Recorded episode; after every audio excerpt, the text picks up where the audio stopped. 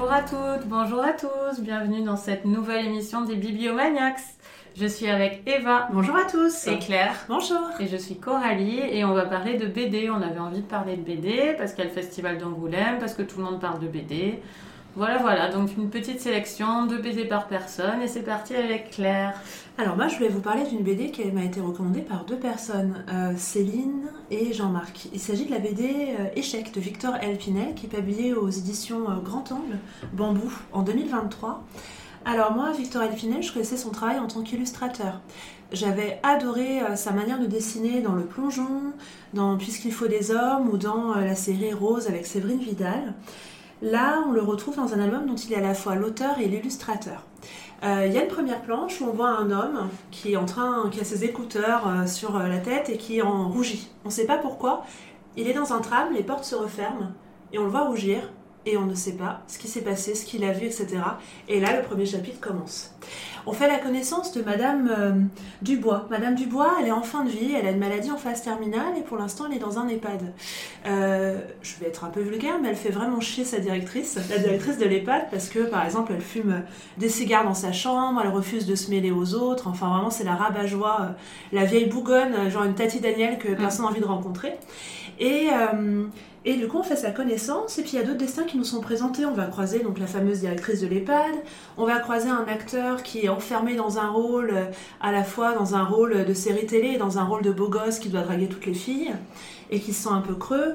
On va croiser aussi euh, une jeune femme qui chante, une autre qui se sent enfermée dans sa relation et qui doit se marier bientôt, un ado à qui tout réussit et qui réussit à draguer toutes les filles. Donc plein de destins comme ça qui nous sont présentés. Au début, j'ai eu un peu peur, j'ai eu la sensation de me perdre. Pourtant, les graphismes étaient très clairs, etc. me disais, mais pourquoi on les voit comme ça?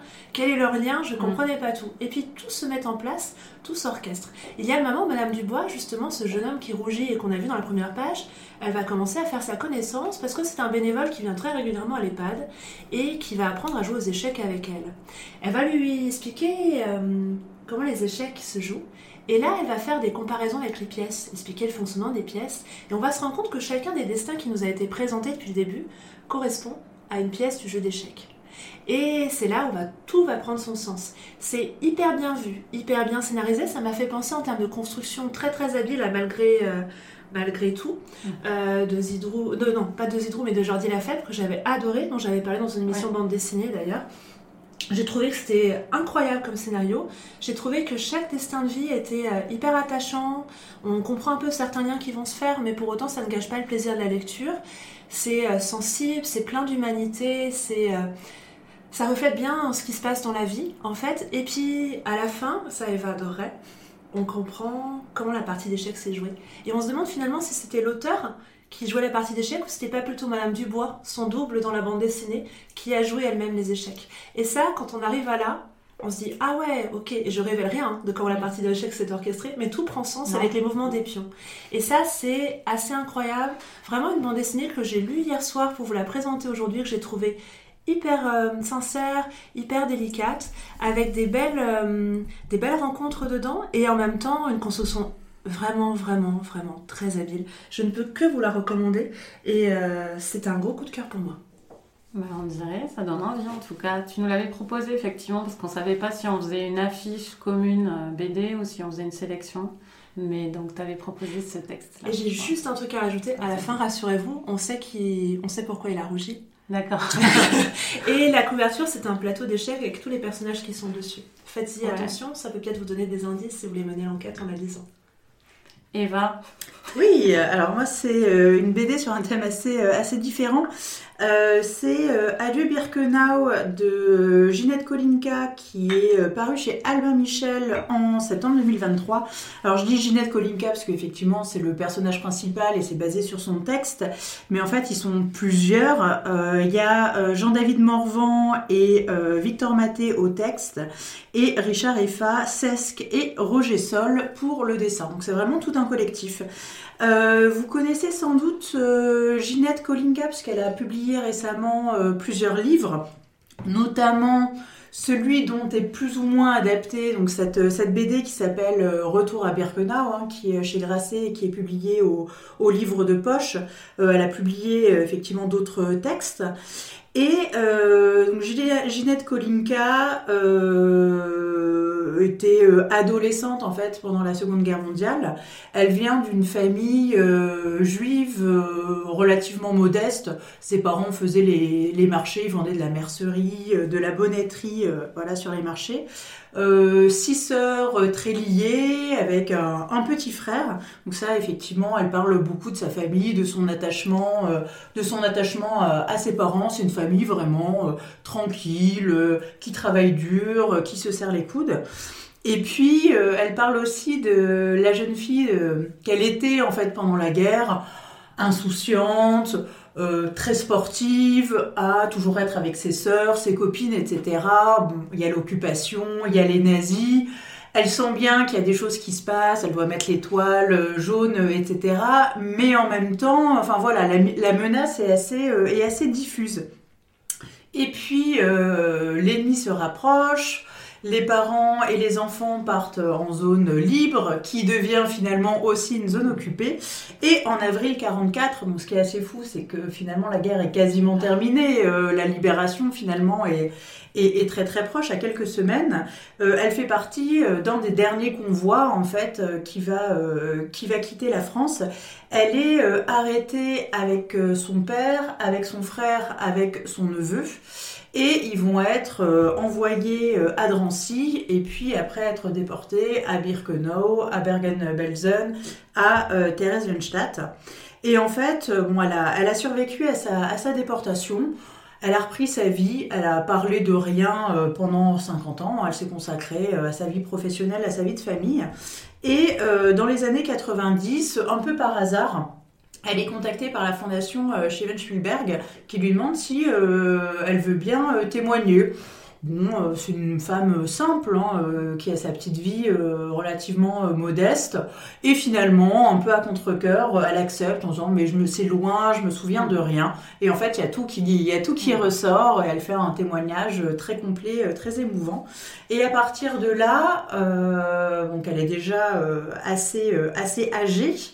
Euh, elle est à la retraite et elle se dit mais finalement euh, bah, la transmission euh, c'est vraiment important, on fait partie des, des derniers témoins. Et elle va commencer à intervenir dans les écoles et notamment à accompagner des groupes scolaires euh, qui partent en Pologne, notamment à Birkenau. Et Claire, tu me disais que ton frère, justement, a été dans un de ces groupes. mon frère a eu énormément de chance. Euh, mm. Dans mon lycée, on allait euh, une journée à Auschwitz-Birkenau et on était accompagné par des anciens déportés. Et lui, la personne qui lui a fait la visite du camp d'Auschwitz, de, Birkenau, c'était Ginette Kolinka. Il a plein d'anecdotes à ce sujet et, c'était un moment très fort pour lui. Et moi, je trouve ça, je frissonne toujours un peu quand il le raconte. Euh, et, effectivement, donc en octobre 2020, bah, elle a 95 ans. Elle se doute que ça va être. En fait, elle, veut mettre fin en fait à l'accompagnement de groupe parce que mm. bon, elle est, elle est âgée. Euh, donc elle dit voilà, ça va être son dernier, son dernier voyage. Et donc en fait, elle euh, permet aux deux scénaristes, donc Victor Maté et Jean-David Morvan, de l'accompagner. Et donc effectivement, cette BD, ça va être à la fois, euh, entre guillemets, la retranscription euh, de cet accompagnement qu'elle fait donc sur les lieux, où elle va décrire, elle va expliquer, etc. Et puis, ben, c'est aussi euh, des rétrospectives sur sa vie en tant que jeune fille à l'adolescence. Et puis après, ben, quand elle revient, euh, elle revient, euh, son père, lui, ne reviendra pas, son petit frère non plus, euh, son neveu non plus. On sait, elle ne le savait pas à cette époque, que sa grande sœur aussi avait été arrêtée, a été déportée et n'est pas revenue non plus. Donc après aussi, c'est sa vie, c'est sa vie d'après. Et, effectivement, enfin, tout est réuni pour que cette BD soit, soit assez incroyable. Déjà, le livre en lui-même était très fort, parce que Ginette Kolinka alors, elle parle de Marceline Loridan Evans, qui était aussi avec elle. Elle parle de Simone Veil. Euh, Ginette Kolinka, alors certes, son fils est une star puisque mm. c'est le batteur des téléphones, mais c'est une petite dame mm. euh, modeste, simple. c'est pas, c'est pas une star, c'est pas une intellectuelle, c'est pas une politicienne, etc. Donc, elle raconte vraiment avec ses mots comment ça s'est passé. Il y a des phrases qui sont absolument poignantes, notamment bah, quand elle parle aux, petits jeunes dans, dans, ce, dans ce voyage. Et elle leur dit, mais finalement, peut-être que ce qui m'a sauvée, c'est que euh, j'ai été déportée toute seule, puisque euh, les Mm. autres gens de sa famille étaient euh, côté euh, Ouais. homme. Elle dit, si j'avais dû, en plus de ma survie, m'inquiéter Ah. pour eux, me sentir liée à eux, etc., je sais pas comment j'aurais fait pour gérer tout ça, toutes ces Mm. émotions, entre guillemets, cette charge mentale, avoir la peur tous les jours de les voir mourir, d'être Mm. séparés, etc. Finalement, elle se dit, voilà, j'étais toute seule et tout le monde disait, mon Dieu, t'étais toute seule, Ouais, etc. Mais finalement, elle avait à s'occuper que d'elle-même et c'est peut-être ça, euh, voilà, en plus de la, de la chance qu'il a, qu'il a sauvée. Et après, c'est sa, sa vie d'après, le retour, etc. Et ce qui est très poignant aussi, c'est qu'elle dit, bon, voilà, j'ai mis quelques années à m'en remettre, notamment physiquement, mais après, bah, j'ai repris ma vie, euh, j'ai travaillé, j'ai euh, trouvé mon mari, je me suis mariée, Mm. j'ai eu, euh, j'ai eu mon fils et j'ai été très heureuse. Et ça aussi, je trouve que c'est un très Mm, beau oui. euh, témoignage de résilience. Donc voilà, vous l'aurez compris, je vous conseille très fortement cette BD qui est pour tous les publics, autant des publics adolescents que des publics adultes, et aussi son livre, donc Retour à Birkenau. Bah, merci, merci Eva. Effectivement, j'ai vu cette dame euh, il n'y a pas si longtemps, il y a quelques mois, sans doute. euh, à Oui, elle témoigne, livre, elle, hein, ouais, elle témoigne beaucoup. Mm. hein. Et je savais pas que c'était la mère du, du mec de téléphone. Mm. Euh, eh ben moi, je vais vous parler d'un livre très très très euh, différent. Euh, je ne sais pas si vous vous souvenez, mais on avait parlé de Call Me By Your Name euh, lors d'une émission Oui. qu'on avait enregistrée l'été d'ailleurs. Et euh, dans ce livre-là, comme dans le film d'ailleurs, Call Me By Your Name, il y a l'été. Et cette BD-là, elle a la même qualité, c'est que elle renferme l'été. Et il y avait aussi euh, la maison de vacances, euh, Ouais. qui, je ne sais pas si elle s'appelle comme ça, j'ai oublié. C'est la maison de la plage. Oui, la maison de la plage aussi, qui a cette qualité de renfermer une saison euh, en quelques pages. Et là donc, je vous propose une troisième œuvre qui renferme l'été. Et on en a bien besoin en ce moment. Ça s'appelle L'ombre des pins. C'est de Cécile Dupuis au dessin et de Valérien Guillaume au scénario. Alors, je dis au scénario parce qu'il y a toujours un scénario, même quand il y a peu de, de texte. Mais c'est une BD avec assez peu de texte, qui est surtout euh, visuel. Euh, et c'est euh, chez Virage Graphique, qui est la collection BD, je crois très récente ou assez récente, de Rivage. Euh, donc euh, Cécile Dupuis, c'est sa première, euh, sa première BD à la sortie de, l'école, et elle propose un- une histoire avec euh, avec son acolyte, euh, avec son acolyte Valérien Guillaume. Elle, pro- elle propose une histoire euh, d'amour adolescente, mais sur fond de, de léthargie d'été. Donc on a affaire à un garçon euh, qui s'appelle Pablo et il est dans une maison, donc euh, dans la maison euh, de sa grand-mère. Donc euh, les décors sont super, on, voit vraiment la, maison euh, d'été. Mais il est euh, censé travailler, enfin étudier. Et puis petit à petit, en fait, il est assez seul. On voit, il y a des repas avec des adultes, ils se sont assez seuls. Puis il va rencontrer sur cette, cette petite côte ou cette petite île magnifique, il va rencontrer Carla qui prétend qu'elle concourt à un concours de photos sur l'île hein, et elle va euh, le prendre avec elle pour euh, prendre des photos euh, qui, est, voilà, pour faire ce concours. Et en fait, ça va être un prétexte pour la dessinatrice à dessiner toutes ces, ce rapprochement des corps, euh, les décors euh, magnifiques de l'été, euh, l'eau, les criques, etc., les pins, donc ça, s'appelle ça porte même ce nom-là, la BD. Et finalement, avec un dénouement adorable. Donc c'est vraiment une petite parenthèse entre ces deux, ces deux jeunes qui se rencontrent, avec des couleurs que je qualifierais de... Enfin, ça correspond vraiment au titre. hein. C'est des couleurs euh, très douces, euh, pas du tout criards. On n'a pas le soleil dans les yeux, on est plutôt à l'ombre. Euh, on a des scènes magnifiques quand ils se baignent avec l'eau. Enfin, c'est vraiment un, objet graphique magnifique qu'on a envie de reparcourir quand on a déjà lu la BD. Et comme il y a peu de texte, ça laisse vraiment une grande place à cette, à cette atmosphère. Et voilà, ce serait l'équivalent d'un- d'un- film très réussi, avec pas forcément euh, beaucoup de dialogue, mais des émotions euh, à toutes les pages avec ça, parce que ça fait appel aussi à nos souvenirs euh, de nos propres étés, comme je disais, la, mai- la maison, tout, tout, tout respire. Euh, saison, je... je l'ai pas sur la main parce que je l'ai offert, mais j'aurais aimé vous le montrer pour voir vos têtes parce que les dessins sont vraiment superbes. Et voilà, donc à retenir aussi pour les prochains textes. Et euh, donc c'est L'Andre des Pins de Cécile Dupuis et Valérian Guillaume. À toi Claire. Pour... On l'a à la médiathèque, la bande dessinée. J'ai pas encore eu l'occasion de la lire, alors que la couverture est magnifique. Et euh, c'est une bande dessinée qui sort énormément, qui a beaucoup de succès auprès des usagers. Je pense que ce que tu disais, euh, le côté graphique et puis l'odeur de l'été, ça attire toujours, même au cœur de l'hiver. Oui, oui, c'est sûr, ça fait, ça fait du bien. Alors moi je vais parler d'une bande dessinée assez différente. Euh, les fleurs aussi ont une saison. C'est une bande dessinée de Camille Ansaume euh, au scénario et qui est illustrée par Cécile Poré et c'est une bande dessinée qui a été publiée chez Delcourt dans la collection Ancrage en 2023.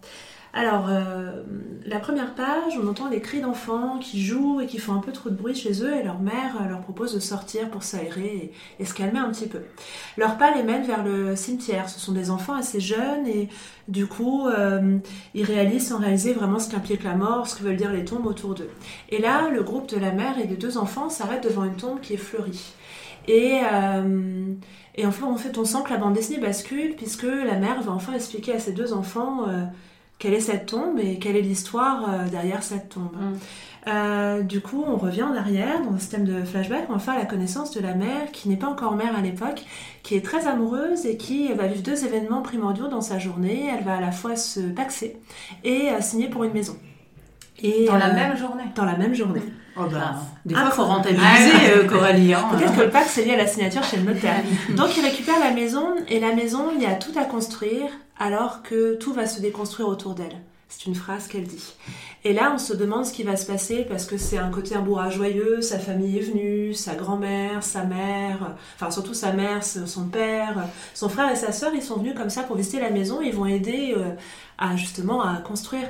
Et à côté de ça, on va très vite comprendre que la mère et la grand-mère de, de l'héroïne, de celle qui nous raconte l'histoire, ont toutes les deux eu de multiples cancers. Et euh, dans les mois qui suivent, sans spoiler, c'est dans les premières pages, elles vont mourir. Et deux mois après, c'est la dernière mort, celle de la mère, il va y avoir euh, l'héroïne donc euh, qui va découvrir qu'elle est enceinte. Malheureusement, euh, le drame ne va pas s'arrêter là dans cette famille et c'est ce qu'on va découvrir dans cette bande dessinée. Alors ça pourrait paraître très très plombant. Et c'est vrai que ce qui est arrivé à Cécile Poré, puisque c'est inspiré de sa vie, c'est juste l'horreur. Pour autant, c'est un livre pour moi qui vraiment rend la vie palpitante. C'est un livre qui respire la vie, alors que ça parle de mort, ça parle de de comment surmonter la douleur de perdre ses proches, surtout dans un contexte où on est enceinte. Ça parle de euh, bah, ce qui peut basculer d'un moment à l'autre et à quel point aussi il faut se rattacher au petit bonheur de chaque jour, à la joie d'être ensemble, à la joie de partager, etc. C'est d'une délicatesse folle, mais ça, ça ne m'étonne pas de Camille Ansaume qui en fait euh, a raconté l'histoire de son amie quand elle a fait la connaissance de Cécile Poré à Rouen. Euh, en fait, Cécile Poré venait de perdre sa mère et sa grand-mère et de découvrir qu'elle était enceinte. Et du coup, Camille Ansaume disait que cette histoire, il faut qu'on la raconte. Et donc, mmh. elles ont mis dix ans à la raconter ensemble. Et donc il y a ce côté très autobiographique qui fait aussi peut-être que euh, Cécile Poré dans les illustrations s'empare du sujet avec des trouvailles graphiques qui sont juste bluffantes. Il y a un moment où la mère est très très malade et euh, du coup c'est comme si sa famille se métamorphosait en soldat anglais de couleur verte mmh. qui empêche les gens d'approcher la reine qui est très très malade et qui est trop fatiguée. Mmh. Il y a aussi un moment où quand elle apprend qu'elle est enceinte qu'elle le dit à son père, donc qui est veuf euh, tout récemment, il y a comme si sa mère avait des bras imaginaire qui arrivait et qui la ah. serrait contre elle avec son cœur qui palpite tout rouge. Donc il y a un côté très euh, graphique avec une couverture aussi qui est couverte de rire, mm. comme s'il fallait toujours rire même dans les pires drames. C'est vraiment une bande dessinée qui m'a saisie, qui est poignante, qui est hyper euh, hyper belle d'un point de vue graphique, d'un point de vue euh, enfin d'un point de vue aussi narratif, la manière dont c'est écrit, c'est délicat, il y a des instants de vie qui sont saisis, captés, euh, il y a des... Euh, enfin vraiment c'est juste incroyable, j'en suis sortie et je pleurais, mais je pleurais à la fois parce que c'était triste et parce que c'était en même temps poignant, mais en même temps parce que c'était... Euh, waouh, waouh, enfin je savais pas comment dire, c'était une émotion intense liée à cette bande dessinée. Euh, je ne peux que vous la conseiller. Tout est parfait, tout est beau, tout est euh, sensible. Et vraiment, je crois que c'est la plus belle bande dessinée que j'ai vue depuis longtemps. Tu peux nous redire le titre? Les fleurs aussi ont une saison, et ça, c'est quelque chose que vous comprendrez assez vite pourquoi ce titre-là. C'est un moment encore très joli, mais comme tous les moments de cette bande dessinée. Il y a toujours du joli, même dans les drames, et, euh, et il y a toujours quelque chose, un peu de lumière dans la tristesse. Et ça, c'est ce que montre cette bande dessinée aussi. Et elle est longue Elle est longue, c'est un vrai roman oui, graphique.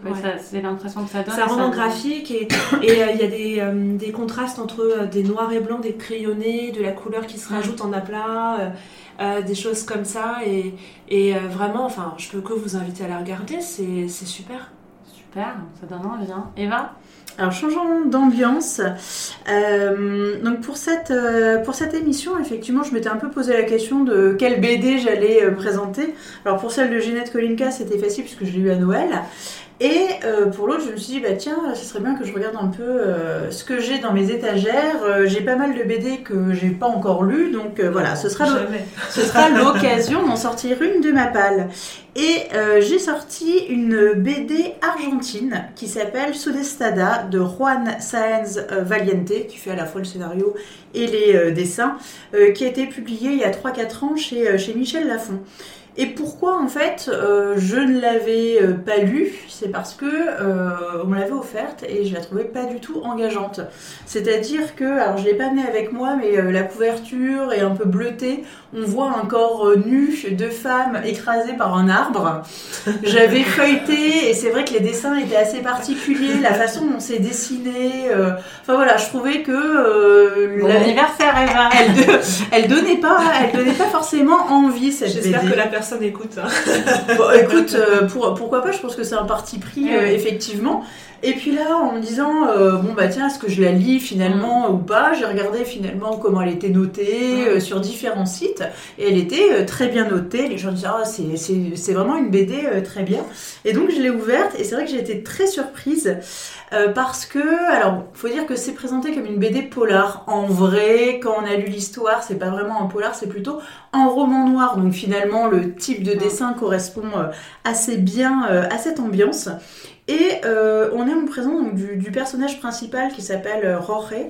Et euh, donc qui habite à Buenos Aires et qui est un vieux détective euh, privé euh, qui fait pas très net, euh, qui est un peu misanthrope, un peu solitaire. Enfin, il a sa bande de copains avec qui il va boire des coups, il va à des compétitions sportives, etc. Mais voilà, il est un peu le, le vieux gars, un peu bedonnant, acariâtre. Et il traite toujours un peu les mêmes dossiers, c'est-à-dire qu'il fait des filatures quand il y a des soupçons euh, il fait des recherches de background, comme on dit, quand, je sais pas, quelqu'un euh, veut embaucher des gens, il va vérifier que euh, ce qu'ils ont mis sur leur CV, euh, c'était vrai, etc. Mais bon, c'est pas un mec, c'est pas un mec sympathique. en fait. Et puis un jour, il est contacté en fait par, par un homme qui, euh, bah, pareil, hein, comme d'habitude, euh, lui dit euh, voilà, euh, ma femme se comporte bizarrement, euh, elle disparaît des journées entières, euh, euh, sous des prétextes un petit peu fumeux. euh, bon, je voudrais savoir euh, ce qu'elle trame, je voudrais que vous la suiviez.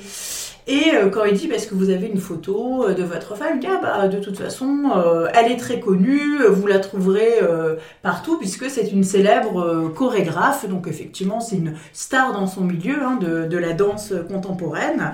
Et donc notre ami Roré se retrouve à suivre cette fameuse chorégraphe, la fameuse Elvira. Trois petits points, je vous en dis pas plus, mais effectivement, euh, c'est euh, un livre, quand on le voit comme ça, comme je le disais, qui est pas très engageant, qui fait un peu rugueux, etc. Et finalement qui est très surprenant parce que ça devient un livre émouvant, sensible et qui montre aussi que finalement, euh, même si on a un certain âge, même s'il y a certaines habitudes, etc., il peut se passer un jour quelque Mm. chose qui fait que on révèle notre vraie nature et on peut s'ouvrir euh, aux autres, aux émotions, on peut être touché en fait. Et c'est une BD qui est pas très courte, enfin qui est pas très longue, pardon, qui se lit, euh, qui se lit vraiment très bien. Et je m'attendais pas à ça, je m'attendais vraiment à un truc noir, glauque, poisseux. Et en fait, je me suis retrouvée en présence d'un anti-héros en fait, et euh, d'une atmosphère un petit peu euh, douce, euh, douce, amère, et finalement, euh, voilà, émouvant et touchant. Donc vraiment, ça a été, ça a été une très belle surprise. Et euh, bah, j'ai appris qu'il était prochainement adapté en film. En tout cas, il y a un film qui a été tourné euh, en Amérique du Sud. Donc bah, j'espère qu'il va sortir en, en France. Je serais curieuse de voir ce que ça donne en, en film. Et puis bah, je me dis que ça sera peut-être aussi l'occasion de remettre un petit peu cette BD euh, voilà, sur, sur le devant de la scène. Mais en tout cas, voilà, c'est une BD, euh, j'étais vraiment surprise. Je m'attendais pas du tout à ça. Et j'ai été vraiment touchée. Alors que franchement, avec la couverture et avec ces dessins un peu particuliers, j'aurais pas misé un copec dessus. Bah, merci Eva. Comme quoi, un cadeau, euh, des fois, il faut, il faut s'y replonger un petit peu. Euh, bah, moi, j'ai hésité.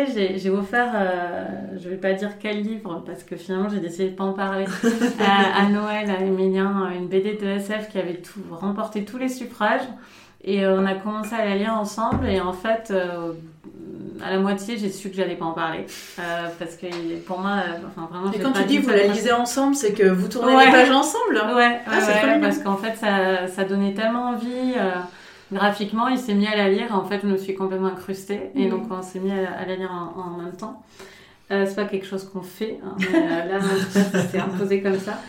Euh, et donc, voilà, je me suis retrouvée un peu euh, comme toi, euh, quand tu disais au début de ton intervention, à plus trop savoir de quoi j'allais parler parce que je fondais beaucoup d'espoir sur celle-là, qui est plutôt, euh, voilà, plutôt récente et, vraiment en- avec des bons avis et tout. Et j'ai revu, je me suis demandé bah, de quelle BD j'aimerais parler, qui a chez moi. Et j'ai envie de parler de La rose la plus rouge s'épanouit de Liv Strömquist euh, aux éditions Rackham. Donc, Liv Strömquist, elle a écrit de nombreux livres euh, chez cet éditeur. Elle est traduite du suédois par Kirsi Kinnunen. En fait, c'est une, une féministe qui a, euh, qui, une féministe aussi, euh, elle est très engagée politiquement sur, sur d'autres sujets. Mais La rose la plus rouge s'épanouit, ça parle des relations amoureuses, mais un peu comme si une copine euh, euh, devant vous vous euh, expliquait sa vision de la vie et que vous la laissiez euh, déballer toutes ces, toutes ces incohérences, ces questionnements, ces références, euh, que, vous la, que c'était vraiment son trip du moment. et c'est un peu euh, le format des BD toujours de cette autrice, c'est-à-dire euh, venez, je, je- je- j'ai obsédé sur un sujet pendant quelques temps, j'ai fait des recherches et je vous déballe tout. Et il y a un côté, euh, il y a un côté euh, griffonné sur, euh, sur des carnets, puisqu'il y a énormément de textes. Donc c'est vraiment une BD pour les gens qui aiment les essais, c'est vraiment très chouette, parce qu'elle va illustrer, elle va illustrer un texte, plus qu'elle ne va mettre des bulles sur des images. Elle, va, elle a vraiment, elle déballe toutes, toutes ces théories qui sont souvent super drôles. Donc le livre va parler de euh, l'amour, en fait, au temps du capitalisme, avec euh, la question de est-ce que je suis bien avec la bonne personne? Parce que ça pourrait être une autre personne que j'ai pas rencontrée. Est-ce que euh, ça va parler de comment tu choisis quelqu'un à notre époque dans la profusion des possibilités de, de rencontrer des gens? Comment euh, et ça va commencer pour, sur un grand questionnement sur Leonardo DiCaprio. Cette autrice, elle adore prendre une personnalité et partir de là pour pour tisser, faire des rapports, et donc elle va se demander pourquoi Leonardo DiCaprio enchaîne les conquêtes et les plaques jeunes. Et donc, c'est des articles qu'on a toutes lus ou des, des, trucs sur lui. Et sauf qu'elle, elle en fait vraiment l'ouverture de son texte et ça donne vraiment le temps. C'est assez, c'est en même temps enlevé, en même temps assez euh, érudit. C'est complètement, euh, enfin, elle est sur son, sur son axe. Et moi, ce qui m'a donné envie de vous en parler, c'est que j'ai remarqué que je la citais énormément en fait quand je parle avec des amis et tout, et notamment sur le couple. Euh, Il y a, y a y a un- une partie du livre qui m'a complètement parlé et, et que j'avais jamais vu les choses comme ça euh, sur les rituels euh, des couples et elle compare le couple à une religion. Et je sais pas le nombre de fois où j'ai pas pris en photo ces pages pour les envoyer à des copines. Où en fait il faut avoir, enfin il faut avoir les couples qui marcheraient longtemps en leur rite sans qu'ils s'en rendent compte forcément en Ils leur grande ils lisent des BD à deux, ça, voilà. pas, justement, pas- Mais par contre, ils ont euh, un peu leur, leur mec, c'est le, le fait, euh, nous par exemple, avec Emien, ça serait Rock scène tous les ans. Mm. Tu vois, moi je questionne ça. Pourquoi on va Rock scène tous les ans? En fait, c'est un repère. C'est genre, tant qu'il y a ça qui tient, les gars. Tu renouvelles le Ouais. CDI. voilà. Ça, mais, mais d'un point de vue religieux. Toutes ces pages-là sont vraiment géniales si vous êtes en couple euh, depuis longtemps, mais toutes les pages aussi sur le dating sont vraiment excellentes. Et, euh, voilà, donc c'est une autrice. Alors récemment, malheureusement, le livre qu'elle a sorti, je dis malheureusement parce que c'est un sujet qui ne m'intéresse absolument pas, c'est sur l'astrologie. Je l'ai eu à Noël. Ah oui, et, et donc là, euh, bon, là il y a un blocage, mais elle a écrit euh, sur plein d'autres sujets euh, vraiment géniaux, sur la beauté aussi, des choses comme ça. Mais la rose, la, la rose la plus rouge s'épanouit est vraiment superbe. N'hésitez pas à l'offrir parce que ça, c'est un bon début de conversation. Et je crois que celui-là vraiment. C'est un icebreaker. C'est un icebreaker, c'est ce que j'allais dire, je voulais pas le dire. hein. Mais ce que, ce que, hum, ce qui est cool aussi, c'est de le, le laisser sur sa table basse et d'y, replonger en fait, parce qu'on va pas lire forcément les choses pareilles euh, d'une année à l'autre, suivant ce qu'on a traversé. Et c'est vraiment comme une amie. C'est vraiment Mhm. comme lire une amie. Et ça, c'est ce que j'aime chez elle. Et puis, ça donne envie de faire pareil, parce que je n'ai jamais sauté le pas. Mais comme elle a un dessin assez décomplexé, d'ailleurs, au début de sa carrière, elle, euh, elle, euh, elle faisait dessiner d'autres gens. Euh, Quand elle publiait, elle, elle faisait le texte et puis d'autres, et puis elle s'est dit oh bon on s'en fout et je dessine, mais elle, elle ne déploie pas une technique en tout cas qui a l'air folle quand on le voit, mais le rendu quand on ouvre on a tellement envie de la lire hein, parce que c'est des pages euh, vraiment comme si on ouvrait le journal intime de quelqu'un dont qu'on tombait dessus euh, Mhm. et d'un inconnu, hein, je précise, mais on a envie de le lire en fait, on, a, on, a- on est attiré par la graphie, par le rythme des images. Donc voilà, je, c'est un très beau cadeau à faire, toujours ces BD. Voilà. Donc euh, je vous recommande vraiment euh, ce classique, hein, c'est, je suis pas très originale, mais je vous le recommande. Je sais pas si vous le, l'avez lu, les deux. Non, moi, je vais d'abord, la je vais d'abord lire bah, Ah celui ouais, de bien. l'astrologie. Ouais. Euh, et puis, effectivement, bah, s'il m'a Bah, je plu, te euh, je le lirai avec grand plaisir. Ok, ben on arrive au bout de cette, euh, de cette émission BD. Euh, on espère avoir euh, plein de bonnes nouvelles d'Angoulême, des bons, euh, des, plein d'articles. C'est toujours bien ces festivals pour, euh, pour, faire, euh, pour faire vivre euh, cet art-là. Donc euh, surtout, n'hésitez pas aussi si vous avez des, des découvertes récentes à nous les donner. Et puis, euh, on vous souhaite de très bonnes lectures BD. Salut À bientôt. À bientôt, au revoir.